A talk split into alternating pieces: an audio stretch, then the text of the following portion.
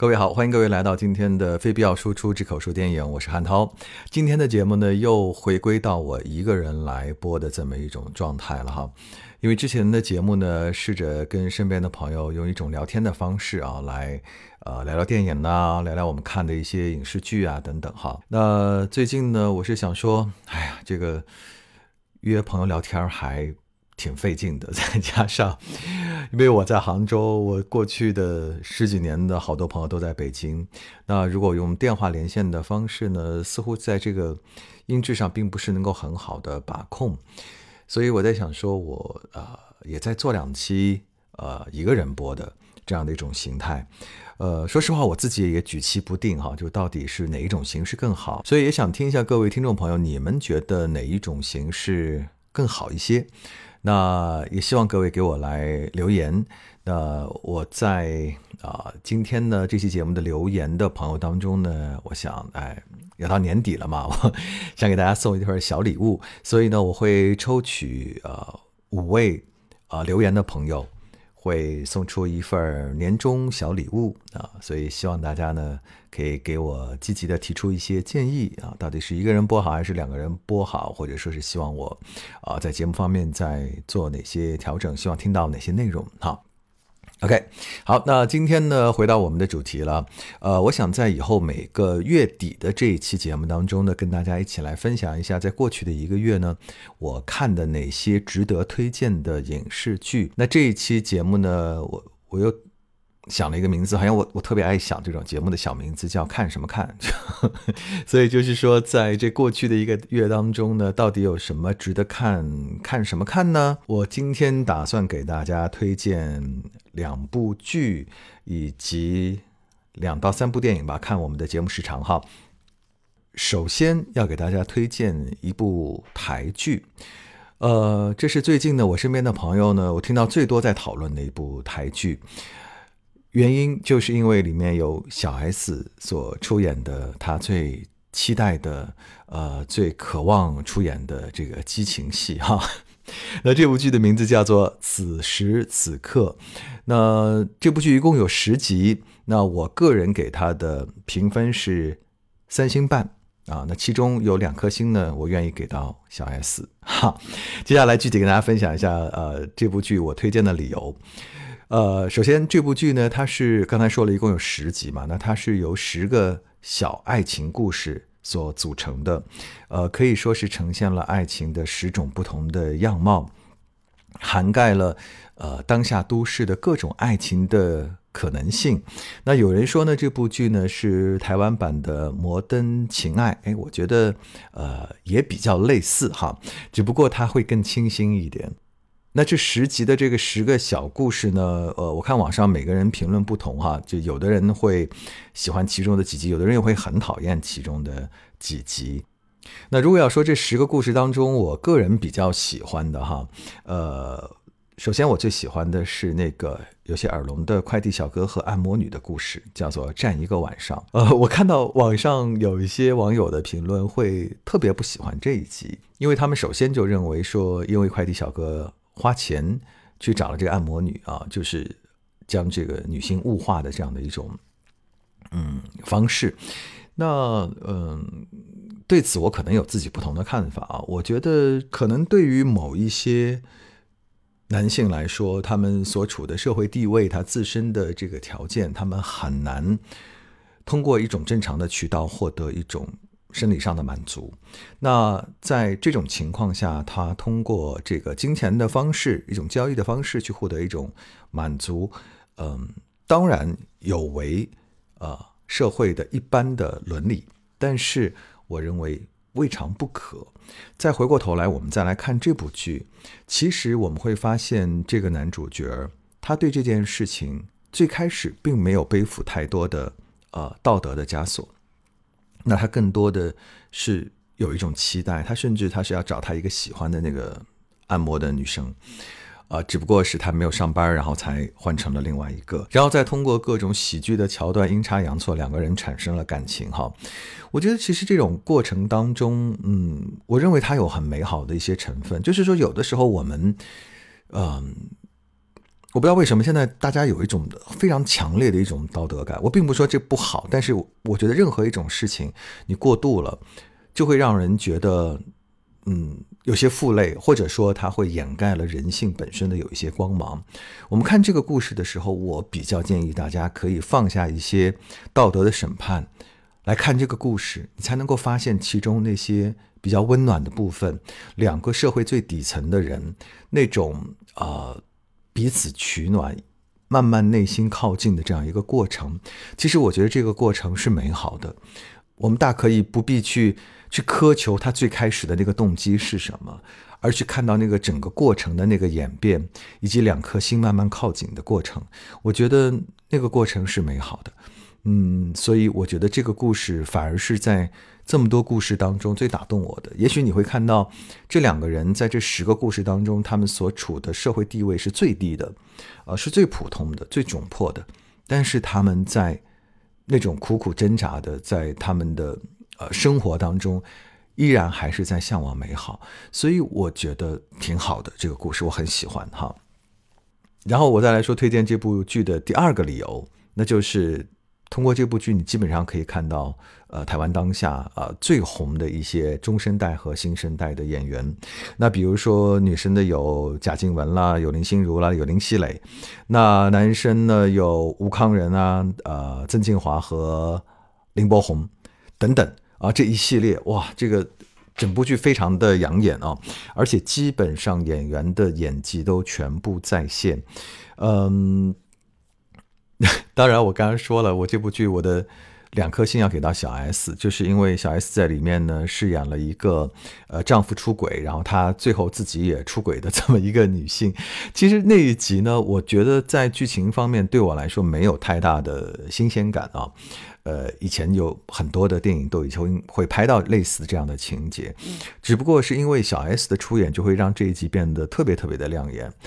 而且让我很惊喜的是，在看的过程当中，我渐渐忘了小 S。曾经的那样的一个形象，所以我在想，是不是因为第一个呢，是最近真的没怎么看到过小 S，就是有蛮长时间没有看到他主持节目啊，或者他呃出演一些剧啊，我都没看过。所以当我在看到小 S 的时候，当我看到这个呃身材已经有些微微走样的小 S 的时候，嗯，他对我来说像是一个。全新的，或者说是一个似曾相识的一个艺人了。所以，当他的演技进一步再现的时候，我渐渐的会忘掉小 S 的身份，然后我会进入到那个角色当中。当然，小 S 在演激情戏的时候，我默默也替她这个高兴了一把啊，因为她是一个那么渴望演激情戏的女演员，更何况她的对象是吴康仁啊，所以呢，我我觉得，嗯，其实虽然她演激情戏的时候很投入啊，但是我。我都仿佛听到了他内心发出的这个笑声，这是一个很奇妙的一个观影过程。我想，我从来没有看到任何一个女演员会让我有这样的感受啊！但是很有趣，我还觉得，呃，这次小 S 给了我很大的惊喜啊！她的表演还是相当相当的在线的啊！那当然呢，呃。反过来说，让我觉得比较不在线的是林心如和林熙蕾。那也有网网友评论说，他们那一集啊，就只要那两个他们少年时代的少女时代的女演员的部分就可以了，他俩就不用了。嗯，这点。说实话，我默默的有些同意啊，因为我是觉得，首先那两个演员，尤其是林熙蕾的那个少女时代那个演员选的很好，她跟林熙蕾真的颇有几分神似。然后呢，那个呃少女时代的林心如稍稍稍有一些不太像，但是呃两位小演员的演技完全到位，而且我觉得那个故事真的是那种青春的那种嗯羞涩的那种。啊，懵懂的、暧昧不清的那种状态，是特别美好的。然后到了成年的时候呢，林熙蕾和林心如二零的这个表演呢，嗯，总觉得没有 CP 感，我我觉得有些奇怪啊，嗯，搭不起来啊。这个我对我，所以我觉得，嗯，这两个人演员的卡斯的知名度很高，但是啊，并没有达到我想要的那个要求。当然，贾静雯我觉得是不用说了，就贾静雯的表演是中生代女演员当中，我觉得既自然，然后又有力量感的，所以我觉得，嗯，当然这个角色也非常适合她哈。好了，然后接下来呢，我觉得还要推荐的这部剧呢，可看性呢就是它的服化道。尤其是他的服装，这十集呢，呃，涵盖的演员的年龄有二十几岁、十几岁，一直到四十几岁啊。呃，我觉得他们的服装都非常的恰如其分，呃，有一些穿搭也很值得借鉴啊。所以呢，整部剧的画面效果非常养眼，呃，很清新，呃，看的舒适度非常的高，呃，所以我觉得如果这个。别的不说，你光是看这样的一个呃美丽的画面，就会让人觉得非常的赏心悦目，然后心情也会非常的好。这是我推荐的第三个理由。对，那刚才说了这部剧呢，我给它的评分是三星半，当然也有缺点了。它的缺点呢，我觉得也就是这类剧的一个共通点，就是因为它是单元剧，所以呃，你要让观众有一种非常强烈的愿望把它。全部看下来，我觉得有一点难度。至少在中间有一节儿，我有点呃想弃剧，就是它没有一个巨强烈的一种抓手，能够让你一直往下看。当然，我觉得呃编剧导演已经非常用心了，他们把这十个剧当中的不同的人物都以各种不同的方式穿插起来，把它连接起来，很多连接也非常的巧妙。嗯，但是哎，我觉得。毕竟嘛，这种爱情小品剧啊，它很难让，尤其是男性观众，可能啊要一直持续的追下去啊，有一点点的小难度。但是我认为他们已经做得很好了。好了，这是给大家推荐的第一部这个台剧。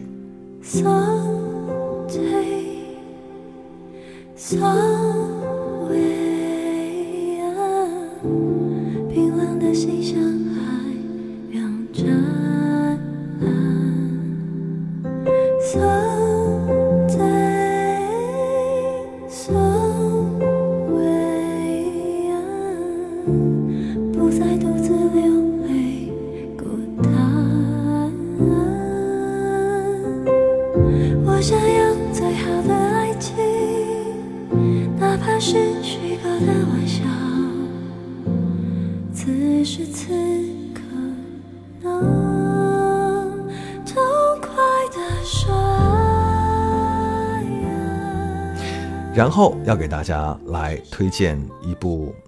电影，这部电影叫做《杀手》，我给它的评分同样是三星半，其中三颗星给到这部电影的摄影和音乐。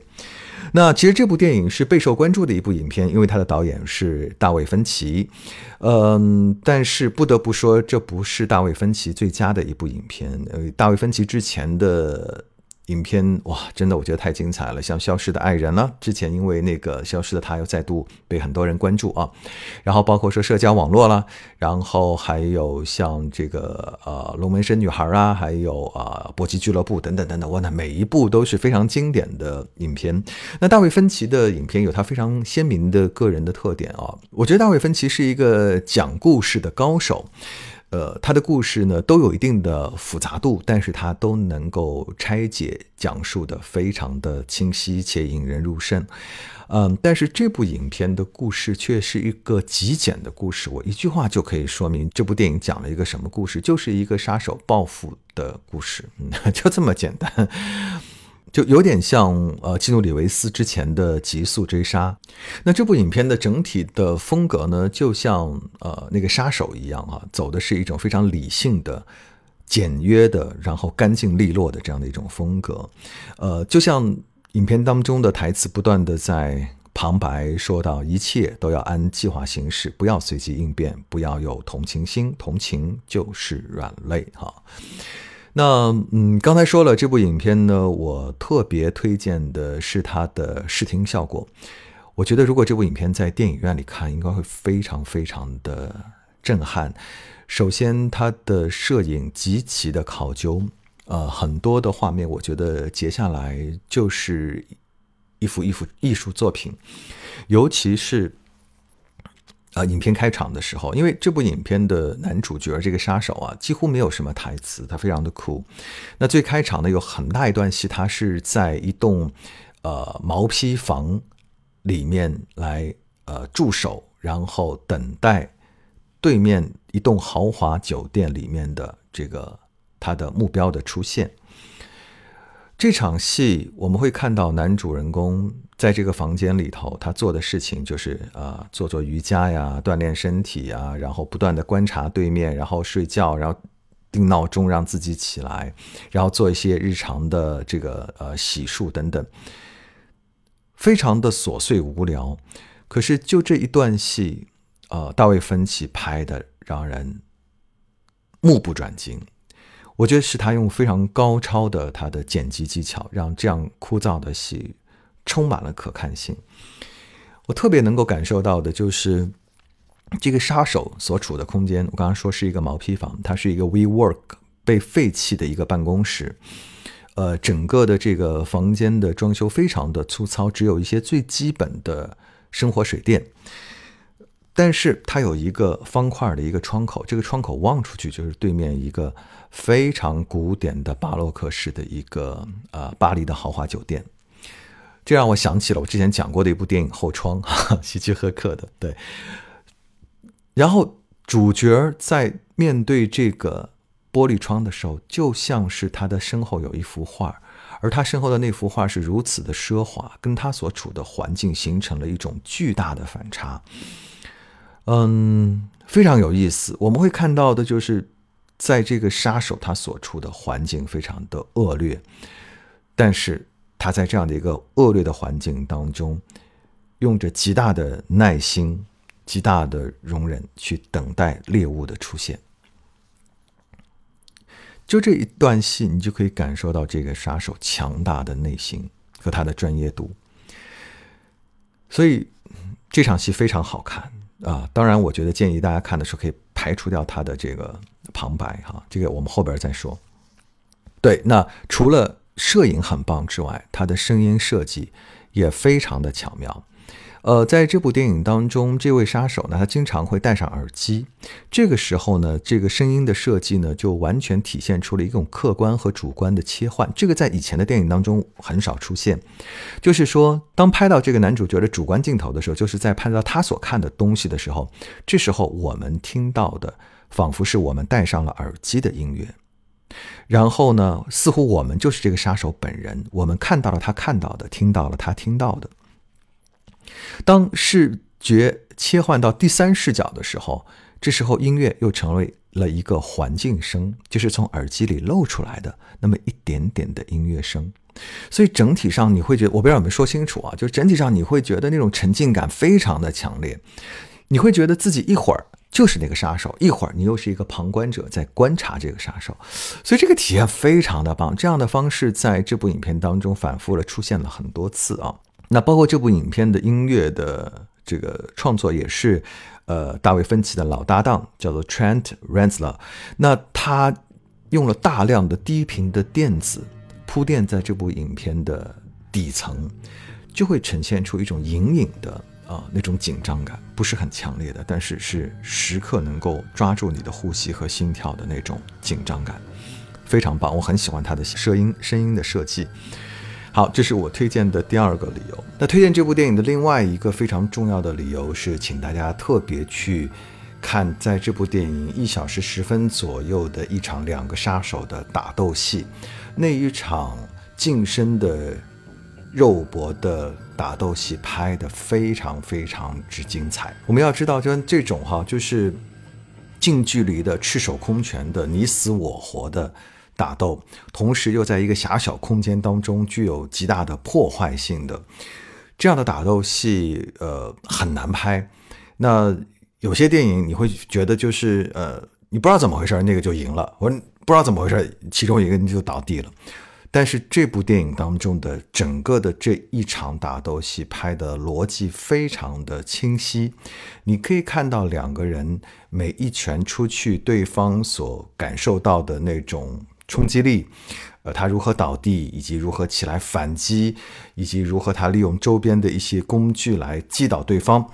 呃，整个的动作非常之清晰，呃，逻辑全部在线，所以你看上去就像你在现场看了一场真实的打斗一样。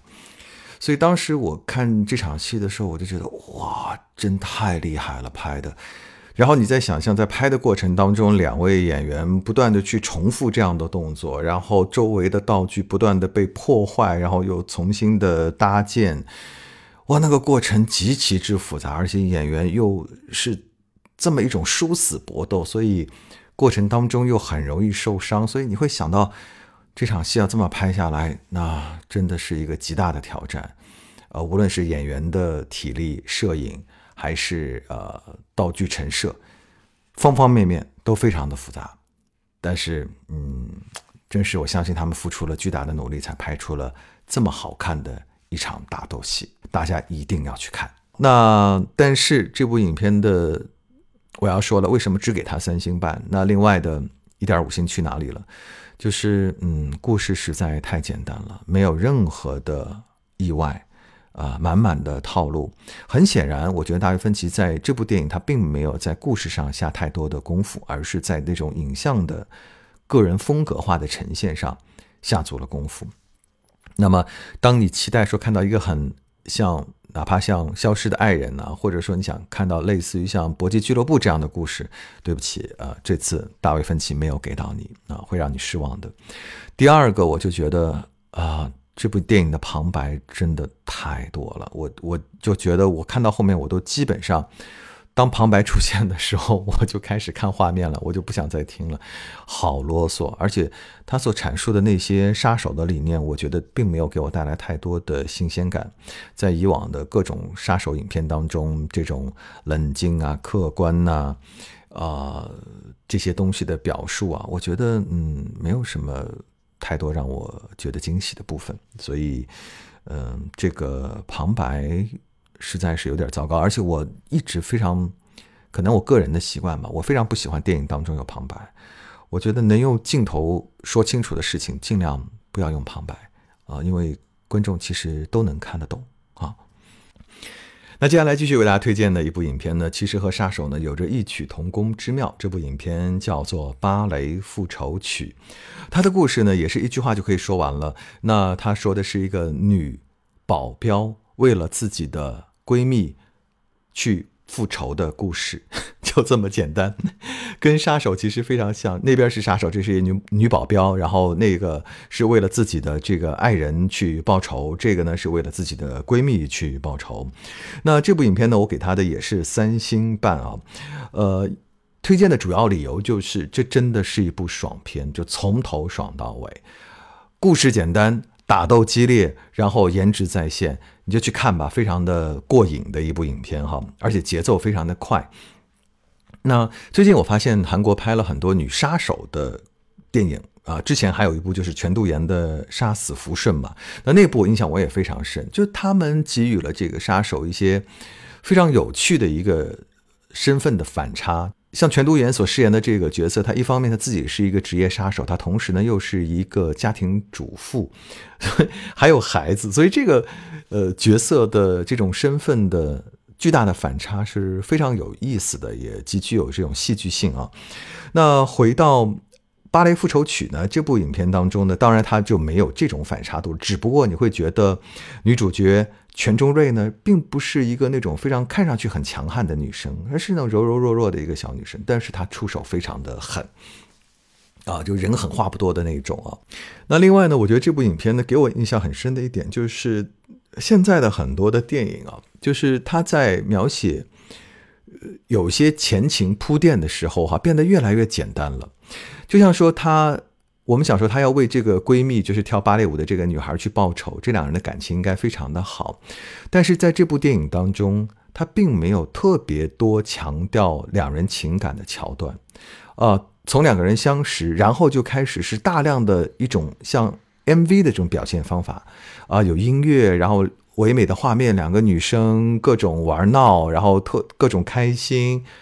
啊，就是这样子，然后就。把这两人的情感就建立起来了。这个在我们以前来说，如果要做剧作的话，一定要想说至少你得有几场戏吧，让大家觉得说，哦，这两个女生的情感非常好。不用，现在直接用画面一带而过就可以了，大家就知道这俩情感很好了。我是可以为了另外那个女孩付出生命都可以的，OK 了。好像这种情感东西，大家脑补就可以成立了，因为重点不是这俩情感有多好，而是我们想看的是一个女杀手如何去战胜一个比她看上去强悍的多的一个男性。其实想看的是这一点，所以其他部分大可以弱化，只要我有部分情节的交代，然后有一些画面交代就可以了。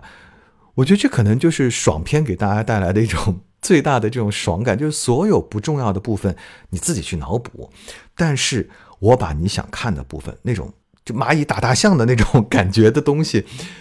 给你做到极致。尤其是这部影片的结尾啊，我具体就不剧透了。这个呃，女主所用的那个武器啊，真的是极具有视觉冲击力，太狠了，嗯。但是的确也非常非常的好看哈，所以呃，这部剧给大家打三星半，就是因为啊，它就是一部爽剧。除此以外，也没有什么太多可以值得去借鉴的部分。那我觉得它会非常符合当下的这个年轻人的一种观影习惯，节奏快，然后打斗激烈，呃，情节紧张，然后呃，演员的颜值全部在线，就是这样子。嗯，很简单啊，从影像上来说。嗯，可能就最后一部分，我觉得是极具有冲击力的。那除此以外，也就如此。所以三星半是 OK 的。好了，嗯，给大家推荐了两部电影之后呢，接下来呢，想跟大家继续来推荐我这一次力推的一部剧。同样，这部剧还是来自于台湾。我从来没有想到。台剧已经可以发展到今天这样的一个水平，呃，之前其实我也看过呃我们和恶的距离等等啊。我说实话，我大概看了一半我也就弃了，嗯，并没有完全看完，可能跟我个人的这个嗯口味有些关系啊。呃，但是这部剧啊，虽然看上去全是一些家庭的生活的琐事，但是整个故事非常的吸引我。那从头看到尾，欲罢不能，而且还安利了好多身边的朋友。这部剧叫做《有生之年》，我给他的评分是四星半，接近五星，非常的精彩。一丝微光，闪进了窗，唤醒了太多心事，都好想对你说。收音机在播着我那接下来我给大家一一来说一下我推荐这部剧的理由哈。第一，我首先觉得，虽然这部剧是一部集合了家庭琐碎小事的这样的一部家庭剧，可是它的真实度，这种引起你共鸣的那种共情感实在是太强烈了。我相信每个人都可以在这部剧当中看到自己生活的影子，尤其是。那一对父母啊，一会儿我会讲到他们的表演，哇，简直精彩绝伦。那像这样的一个大家庭啊，就是他是呃父母，然后一个时刻在永远在争吵的父母。我相信我们大家呃生活当中都会看到这样的父母啊，这个中老年夫夫妻啊，这个不吵架的很少，就经常吵架的是比较多的啊。然后你就会看到那种拌嘴的那种生活常态，真的跟我们的生活。完全是高度的复刻，但是又是精度提纯，啊，炒得非常有技巧，非常有趣哈。然后呢，这个家里有三个儿子，呃，其中一个是领养的，两个是亲生的。那这样的关系呢，当然增加了他的那种。戏剧感啊，在日常的家庭当中很少见到，但是，呃，这种兄弟之间的情感，尤其是成年之后的这种男性兄弟之间的情感啊，至少对我来说是非常打动的。因为我有一个哥哥，然后，呃，我觉得我们有很多的沟通方式啊，包括表达的方式啊，跟这部剧里面的也非常的接近。因为大家都会知道，就是呃，男人和男人之间呢，尤其是成年人之后啊，这种沟通有的时候。嗯，很微妙，就是你有的时候你又像陌生人，有的时候又像朋友，有的时候呢又好像比这两者都多一点，就可能那个就是家人的感觉。嗯，有的时候会有点客套啊，有的时候又会不经意的去想去走入对方的内心，因为是你的家里人，你想去了解。所以，嗯，这个尺度的拿捏，我觉得在这部戏当中，他做的还是蛮到位的。他有亲兄弟之间的这种不得不说的话，又有亲兄弟和这种呃收养家庭孩子那种有一定距离的这样一种情感的处理，啊，都非常的有意思。那我是觉得这些人物关系组合到一起的话，让这部剧呢，在这种“情”这个字上。我觉得是做足了文章，而且很多细节极其打动人心，很值得一看。呃，我觉得他在某种程度上有一点像，嗯，一九八八啊，或者是我们这里的人世间，只不过他没有那么苦。呃，他呃，对 对，他是用一种轻盈的一种偏喜剧的方式来讲述了这样的一个家庭的故事，但是他每一次想要触动你。心灵的那一刻，我相信他都是成功的达到了，至少是成功的打到了我的心哈。然后我来说推荐的第二个理由，就是这部戏的演员太棒了。当然，首先毋庸置疑的吴康仁，我觉得他是现在中年男演员的一个天花板，演技在线，然后是啊身材也在线啊，这个颜值也在线啊，三个在线的演员。非常少，同时他是一个极具有个人魅力的演员。我觉得一个演员哈，嗯，能够做到这一点的屈指可数。嗯，但是吴康仁的确是可以达到这样的一个水准。嗯，哎呀，很期待看到他别的戏哈。当然，我刚才说了，在我推荐的第一部戏当中，呃，此时此刻，吴康仁也有非常好的表现，啊，对吧？因为。有跟小 S 嘛，对吧？所以很值得一看哈。就在这部戏当中有缺失的一些激情戏的部分，请移步到此情呃此时此刻哈。然后呃，这部戏让我很意外的另外一个演员是郑元畅，哇，我真没有想到，这短短几年的时间，郑元畅已经可以开始演一个十七岁男孩的父亲这样的一个角色了。而且刚开始你会觉得有点跳脱，就是他跟他的妻子两个人看上去这个脸都非常年轻，感觉他们的孩子应该顶多就是一个幼儿园的孩子啊。但是故事的确设定就是他们俩在十七八岁的时候就好上了，然后就就怀孕了，然后就结婚了。所以他们本身跟这个孩子的年龄差不是那么的大，呃，那所以他本身大概在三十五六岁这样的一个年龄段是对的。郑元畅呢，在这在这部戏当中呢，奉献了一个非常成熟的、稳定的表演，这个是极其让我出乎意料的，非常好。我觉得这个人物也让我非常喜欢。我觉得这个人物的身上带有大多数中年人的那一种尴尬，上有老，下有小，呃，对上想做一个好儿子，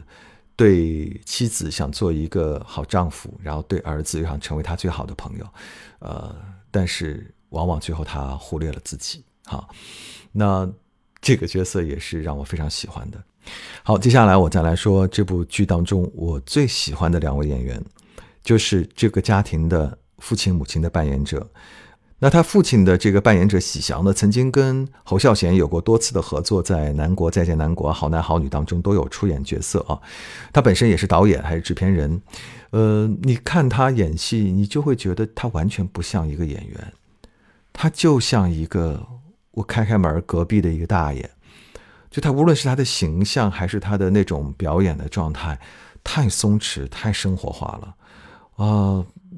有时候我常常在想，我说这这简直就像一个好像从大街上拉来的一个素人演员，他就做到了这种程度，让我非常的惊讶。我觉得可能就是因为呃，他跟侯孝贤导演有过合作哈，造成了他这种表演上的非常纯自然的一种表演方法。那另外一位就是我最喜欢的杨贵妹，呃，我记得我对她最初产生的印象还是在李安的《饮食男女》当中，她演的那个大姐，啊，那个把自己完全禁锢起来，最后又彻底释放的那个大姐，呃，特别喜欢那个角色。那么。杨贵妹呢，又是蔡明亮的御用，跟蔡明亮合作了很多部的电影，好像将近十部的电影的合作。那在这部电影当中呢，杨贵妹的表演呢，同样我觉得精彩绝伦，她绝对值得拿一个视后。她的表演完全是戏物润无声的那种方式，几乎没有表演的痕迹，但是所有的戏点都在，非常的动人。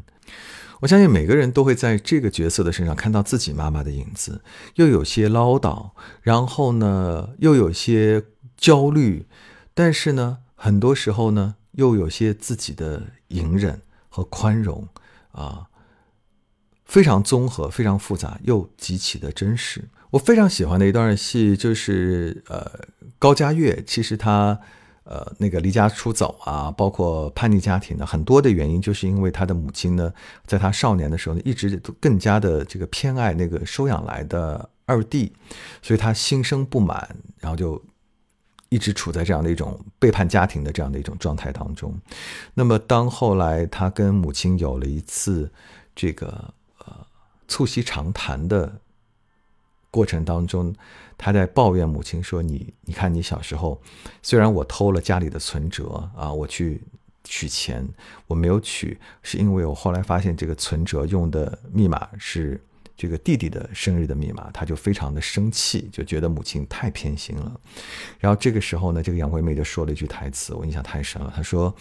你知道吗？因为你和三弟都是我生的，那个痛我这辈子都忘不掉。但是。’二弟不是我生的，所以我要把他的生日变成所有银行卡的密码，这样我才不会忘记，我才会对他的亲生母亲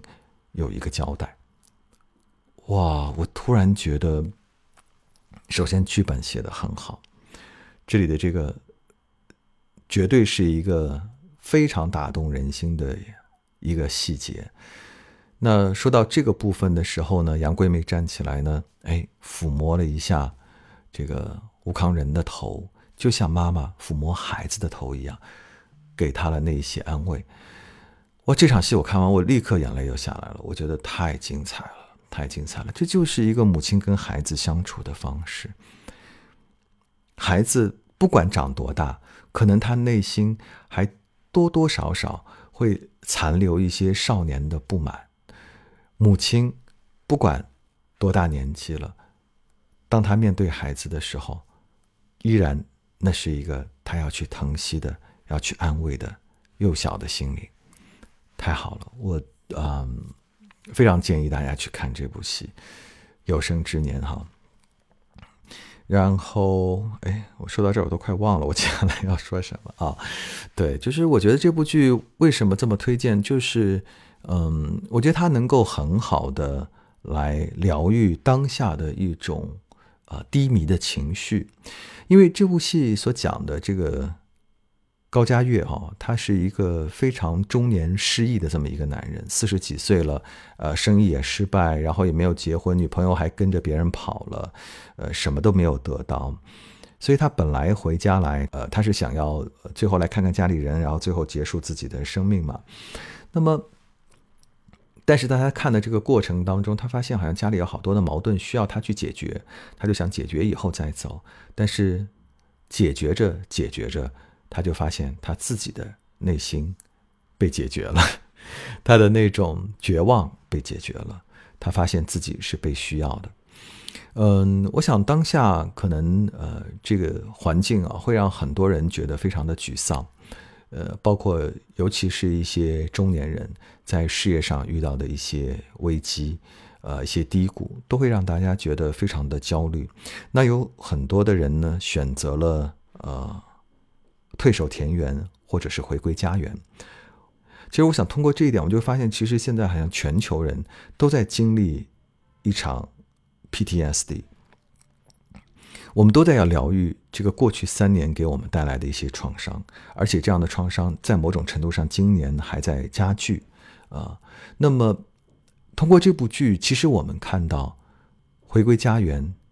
也许是一个不错的选择，是可以让我们在一种家人的陪伴当中，在家人的最简单的、最质朴的包容的爱当中获得一种疗愈的。所以，呃，我觉得。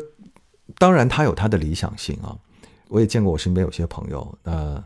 试图要回归家园，可是后来发现，啊，完全已经是两个世界啊，完全无法彼此接纳，这样的情况非常多。所以说，这部剧当中的高佳悦是幸运的，当他想要寻求一个庇护的时候，家还是给了他一个最温暖的港湾。这个家里的人并没有对他的失败有所苛责，并没有对他的这个婚姻状况啊咄咄逼人啊，呃，更多的是接纳他，然后包容他。我觉得这个家庭才是真正有爱的家庭。那这部剧呢，最终呢，给大家呈现了一个相对比较圆满的结局，但不是那种传统意义上的呃一个大家庭大团圆的这样的一个结局。我觉得这个结局反而是非常好的，应该说它是一个有缺憾的完满的结局。我觉得这才是这部剧该有的一个结局的状态。如果是大团圆的就不高级了，如果是太过悲惨的，又会让人觉得，嗯。有一些绝望，就是我觉得看剧嘛，就是总是要比现实生活来的圆满一些，要不然真的呃看完不就更痛苦了嘛，对吧？那接下来要说一说这部剧为什么在我这里最后没有拿到五星呢？是因为嗯，总得给以后的剧留一点空间吧，就 打五星有点太过分了，怎么着也得扣个半颗。那如果说这部剧我要挑毛病的话呢，我会觉得它的台词还是。呃，有一些含混不清。呃，这里面有很大的一个原因是，我觉得可能吴康仁想表现这个人物的这种散漫，呃，这种随性，所以他的台词呢说的非常的快，很多时候就会有一些这个呃含混不清的这么一个状态。呃，包括尤其在家里人他们那个吵架的戏，我个人是非常非常的喜欢，非常的自然，那我都觉得。不像是有剧本的状态，好像就是大家设定好，我们围绕这个话题，我们来吵吧。那一句一句扣的都非常的妙，但是正是因为这样的一种状态下，那种台词可能就不是很清晰，再加上杨贵妹和喜祥都会夹杂一些呃台语，那么就会让我们这种听不懂的人还在这个时候还要去看字幕，就有点累。所以我觉得这方面是这部剧唯一让我觉得有一点不太舒适的地方。好了，这就是我给大家推荐的这一部非常精彩的呃台剧，叫做《有生之年》啊。那么今天呢，一共给大家推荐了两部台剧，然后一部韩国的爽片，一部这个大卫芬奇的比较有艺术性的一部啊杀手电影啊。可以说呢，这个。风格的不同啊，家庭剧、爱情小品，然后呃小艺术片儿以及爽片儿，那各位各取所需啊，你们想看什么就看什么，反正我个人觉得这四部都是很值得一看的。嗯，好了，今天的非必要输出之口述电影就是这些了。那以后在每个月的月底的节目当中呢，会给大家来集中来呃分享我在过去一个月看过的我比较喜欢的一些影视作品。那也希望各位呢在我的评论区给我留言，啊，给我的节目提出一些建议。你们是希望我一个人播，还是我邀请朋友一起来播？呃，希望听到什么样的内容？同时，当然大家也可以来呃推荐你们所看过的近期比较优秀的一些影视作品。那么，呃，我相信我也一下子看不了这么多了。如果你们推荐给我的话，我去看一下。那我觉得不错的话，我也可以推荐给大家，对不对？那因为已经到年底了嘛，那节目也是做了一段时间了，我很想听到各位的意见。那这次呢，也是想在给我提建议的朋友当中呢，选出五位，我会送出一份年终小礼物。好了，今天就是这样了。那感谢各位的收听，我们下次节目再见，拜拜。